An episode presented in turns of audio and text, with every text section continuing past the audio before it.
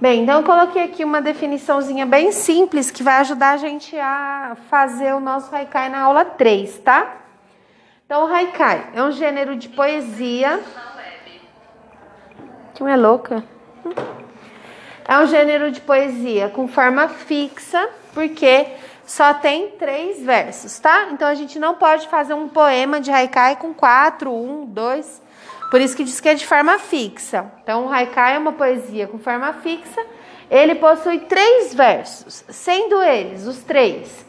O verso 1 e o verso 3 a gente chama de redondilha menor, que são cinco sílabas poéticas.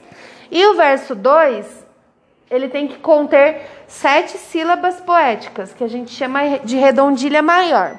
Os nomes não têm importância. O que importa é a gente saber o que são sílabas poéticas e é o que eu vou explicar para vocês quando a gente estiver fazendo o nosso, tá? Para ser haikai tem que conter esse número de sílabas. E aí vocês vão ver como que funciona, eu já vou explicar. Coloquei só algumas características, que é o que a gente vai tentar usar no nosso haikai. Linguagem simples, não contém título, ausência de rima, então não precisa rimar, como uma quadrinha, batatinha quando nasce, parrama pelo chão, né, né, né, né, colchão, não precisa rimar. Uso de imagem, sempre o haikai é baseado em alguma imagem, tanto que em exposições de haikai ou em livros que tem haikai, alguns têm a imagem para que a gente possa visualizar a ação e o que a gente chama de Kigo, que é a estação do ano. Então, alguns haikais são feitos baseados na estação do ano. Uma outra característica que eu não coloquei aqui é que os haikais são poeminhas que estão sempre relacionados a elementos da natureza. E estão sempre relacionados, portanto, ao Kigo, que é a estação do ano, tá?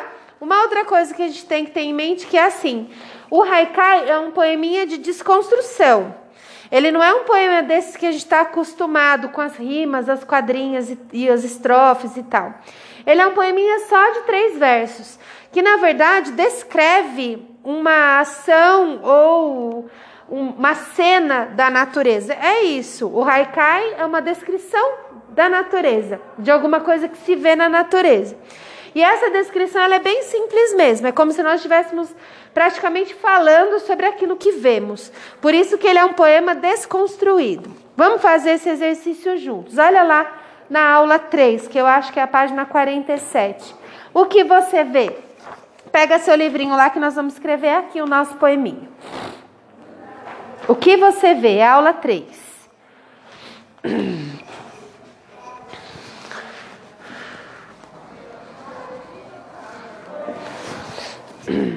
Diz assim, ó, objetivo da aula: produzir textos literários do gênero textual poema, considerando suas características. Então, poema é todo texto escrito em verso. Verso é cada linha de um poema. Então, poema é um texto escrito em verso. Prosa é um texto escrito em parágrafo, tá? Então, o haikai é um tipo de poema, tá? Como se fosse uma espécie de poema. Existe a quadrinha, existe o haikai, existe, enfim, o cordel, que a gente vai ver daqui a pouco. Acho que é a página 47. 47. Então vamos lá. Um, ainda no mesmo trio, que na verdade é para vocês fazerem a pesquisa, né? Eu coloquei na lousa. Se for possível respeitar um distanciamento seguro, você fará um exercício de escrita poética de haikais. Para isso, siga as orientações. Nós faremos nós cinco aqui juntos, tá? O primeira observação: observe atentamente a paisagem ao seu redor. Eu coloquei no grupo de WhatsApp uma foto. Quem está com o celular e, e bateria para poder olhar lá? Dá uma olhadinha lá, vocês vão precisar. Vocês não têm celular? Não tem? Vê se tem internet aí para a gente olhar. Deixa eu pegar o meu.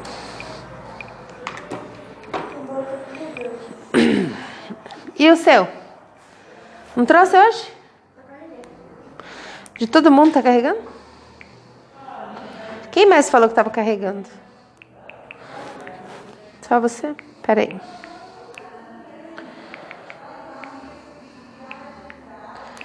Que é cena. Aqui, ó. Não dá para ficarem juntos, mas se você quiser vir mais para frente aqui, ó, eu sei que não é Talvez não dê um metro e meio, mas aí já dá para eles olharem juntos. Ó, dá uma olhadinha depois você passa para eles, tá? Você conseguiu ver? Isso, essa daí. Então a gente vai fazer o nosso poeminha de Haikai baseado nessa foto aí. Se você quiser ver com ela e ele ver com ele, também pode, não tem problema. Hã? Fala mais alto. Quer vir aqui? Vem, Vivi. Pois só a cadeira aqui só para você olhar. Vai você mais para trás com a sua cadeira, Lohan. Só com a cadeira mesmo, é só pra gente olhar, depois a gente vai fazer juntos. Aí, então é essa imagem que a gente vai usar para fazer o haikai, tá? Escreva um verso sobre algo que você está vendo. Então esse é o próximo passo. Passe o caderno para um dos colegas, ele deverá acrescentar mais um verso no poema.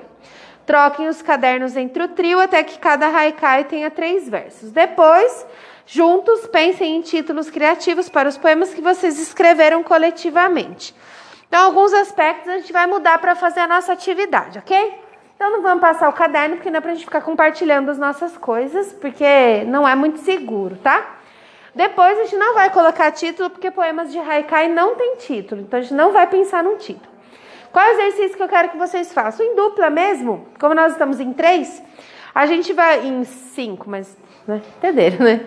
Vocês vão pensar então no que vocês veem e vão descrever para mim que ação que vocês veem. Tipo, pensa numa frase. O que você vê? No poema de Haikai, a gente na verdade faz uma descrição daquilo que a gente vê. É só isso que é o poema de Haikai. Porque é, às vezes a gente pensa em poema com algo muito elaborado e na verdade o Haikai ele não tem essa função, tá bom? Ele simplesmente descreve aquilo que vê. O exercício de vocês então é colocar o que vocês veem na apostila de vocês e a gente vai fazer dessa frase um poema, tá bom? Vocês dois podem pôr a mesma, tá bom? Vocês duas também podem pôr a mesma frase. Pense aí, o que, que vocês veem e escreva aí no caderno. Na apostila, quer dizer, perdão.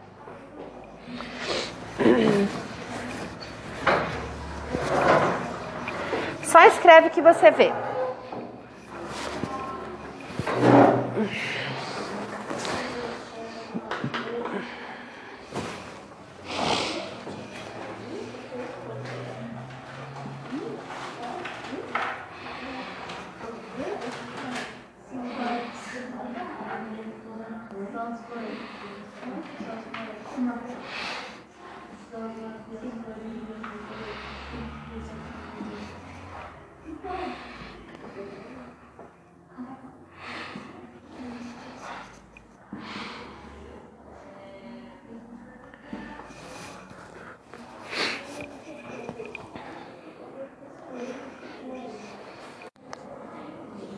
Então vamos pegar aqui, por exemplo, a primeira frase dos meninos. Vamos ver se aqui tem cinco sílabas. Se não tiver, não pode ser.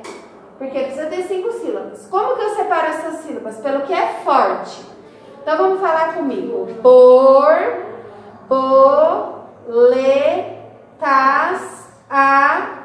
Ó, separa. A, gi, tão, o. Agora aqui, na sílaba poética eu posso juntar se for forte. Por exemplo, borboletas agitam o. É separado, ó. Agitam o voo.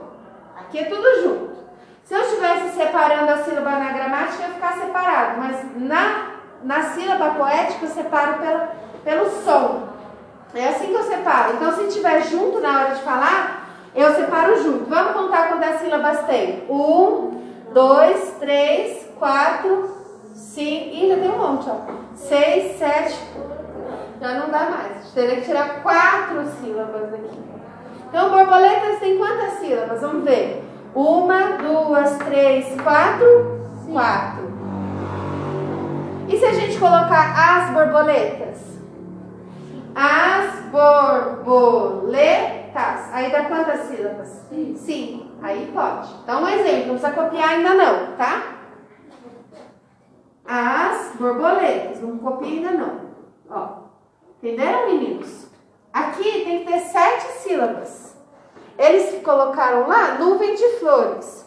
Aqui tem que ter cinco. Eles colocaram a borboleta pousa na flor. Você acha que dá? Cinco sílabas dá muito mais que cinco. Dá muito mais que cinco, certo? Então isso aqui não dá para pôr tudo. Vamos ver se aqui tem sete sílabas? Nuvem de flores. Um, é meio que nem retardado mesmo. Um, dois, três, quatro, cinco. Mas tem que ter sete. Então teria que ter mais duas sílabas. Hã? Vertido como? É a nuvem em cima Mas daí tem que ter sete. Poderia ser o agitam. Um, dois, três, quatro, cinco, seis, sete. Aí estaria. Ó, um, dois, três, quatro, cinco. Isso que eu falei pra não copiar, né? Cadê meu apagador? Ó, vou fazer o que a Vivian falou, ó. Nuvem de flores.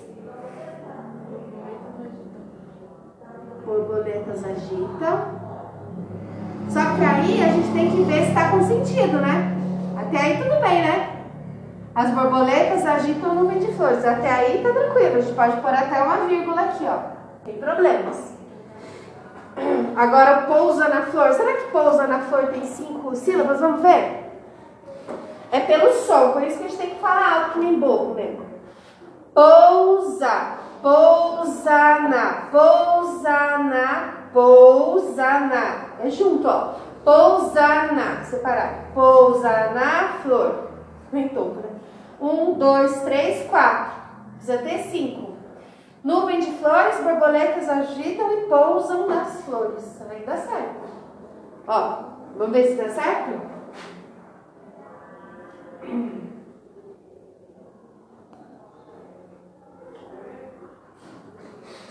Esse pousa na flor aqui é seu, não é? Pousa na flor. Peguei o seu e dei pra ele. E, vamos ver se e pousam na flor? Vamos ver. Ai, não vai dar. Vai ter que tirar o e. Pou, pousam nas flores. Que daí separa, ó. Tira o e. Pronto, meninos. Oh, glória a Deus. Hum, misericórdia. Tá? Pousa. Aqui, meninos. Esse é o de vocês, ó.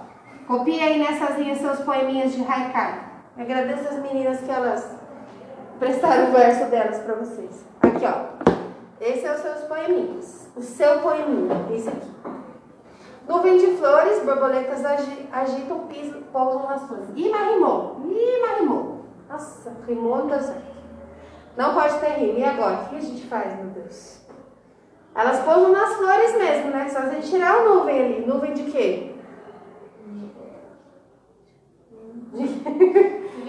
Jardim de flores. Ah, não tem chuva. Jardim. Mas não, mas daí tem que tirar flores para não rimar. Não pode rimar. Podia pôr o jardim, mas nuvem de jardim não dá. Jardim. Que flor que é essa aí? Não dá nem pra saber, né? Vamos ver? Essa flor mesmo, né? Ah, Deus, não sei. Nuvem de folhas. Umas folhas atrás. Folhas. Isso, que fofa. Sabia, não é poetisa e a gente não sabe. Não é nada, que eu É nada pro quê? Nuvem de folhas, borboletas agiram, pousam nas flores. Prontinho. Agradeça aqui, meu amor. Meninas. Muito obrigada.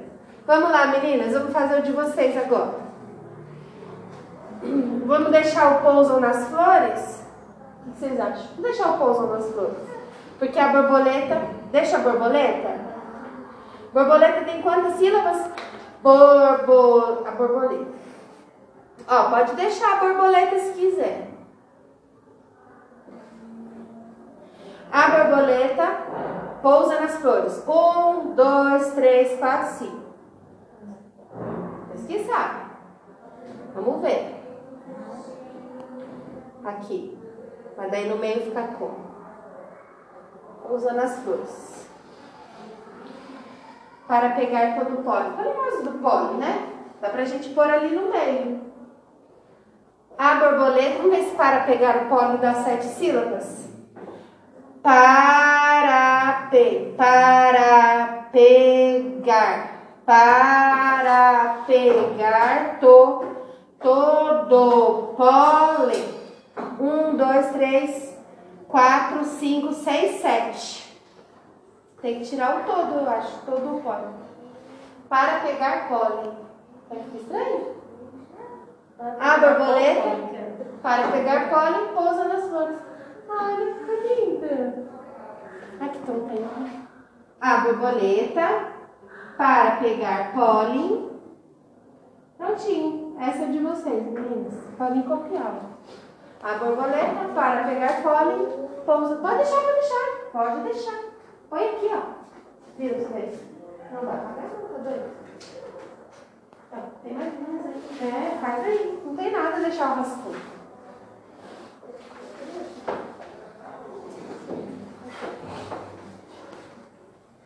Ah, que belezinha. Ficou muito bom. Então eu vou falar para quem estiver ouvindo esse áudio aqui como é que ficou os dois poemas. Primeiro poema de Haikai, do Lohan e do Iago. É Iago mesmo? Nuvem de folhas, borboletas agitam, pousam nas flores. E o poema da Vivian e da Maria. A borboleta, para pegar pólen, pousa nas flores. Vamos para aula 4. Prometo parar já já. A história do céu. Quais são os objetivos da aula? Ler textos literários da tradição oral, fazer reflexões sobre os elementos narrativos de uma lenda indígena, bem como interpretar os sentidos do texto. Vamos ler a, a lenda. Alguém quer ler ou eu leio? Pode ler. Isso, história do céu. Acho que é na aula 4, né? Já existia? Isso. Já existia o céu, mas ainda estava formado. O céu estava ainda criando, era baixo do lado. Não era como hoje, era igual a onda levava só um lado. O povo antigo não queria o céu e foram tentar derrubar com um machado. Eles batiam, abriam um buraco no céu, mas eles fechavam imediatamente. Eles batiam de novo, abriam um buraco e se deixavam. Foram batendo, batendo com o machado e os buracos fechados. Lance Iam. iam se revezando, cada um batia um pouco com o machado. Iam. Iam contando e o céu se fechando. Então desistiram de derrubar. Vamos deixar, não estamos conseguindo apor, Cortar. cortar o céu. Foi assim que o povo antigo tentou derrubar o céu, assim que se criou o céu. Muito bem, a, a- empolgação dela em terminar, né? Assim que se criou o céu. É. Assim. Por que, que esse texto se chama uma lenda? O que, que é uma? Lenda é uma coisa que fala que, que foi. Fala, Vivian. É, lenda é uma coisa que eles falam, mas não sabem se aconteceu mesmo. Exatamente. Lenda é um texto narrativo fictício, ou seja, que não existe. Por isso que se chama lenda, porque é algo que se conta, mas não se tem a verdade. Então é algo fictício. Então lenda é um texto narrativo, é uma história, mas de fatos que não existem, né? Então a gente vê aqui os povos antigos, como os índios, por exemplo, eles têm muitas lendas, porque eles não tinham conhecimento científico de como surgiu o céu, como surgiu o mar, ou como surgiu. Ontem estava passando no jornal sobre o surgimento da mandioca, macaxeira. Então é também uma lenda indígena, enfim, tudo é lenda para eles, porque eles não têm a verdade, né? Eles não têm o fato concreto científico. Então, lenda é uma história de algo que é fictício, que não existe. Vamos lá, dois. Em uma conversa coletiva conduzida por seu professor, responda as questões. Você já conhecia essa história? Tá. Você se identificou com a história da lenda ou não se identificou? Não. Sim ou não? É pessoal, né? C. Existe alguma outra história que você já ouviu sobre como o céu foi criado? Não? D. Tá fácil responder essa, essa, essa aula, né? O narrador da história participa dela ou apenas a observa? O que, vocês acham? O narrador é quem conta a história. Ele conta e participa ou ele só conta o que ele vê? Já existia o céu, mas ainda estava se formando. Então ele está contando a história de quê? Do céu. No segundo parágrafo, eles batiam de novo. Significa que o narrador estava junto batendo? Ou ele está contando a ação de outras pessoas que bateram? Eles bateram, não ele, outras pessoas. Então ele só observa. Só observa, tá? Ali na D. E falem para mim a última coisa para a gente encerrar a aula. Quem são os personagens? Quem são esses eles aqui? O povo antigo. De quem que é essa lenda?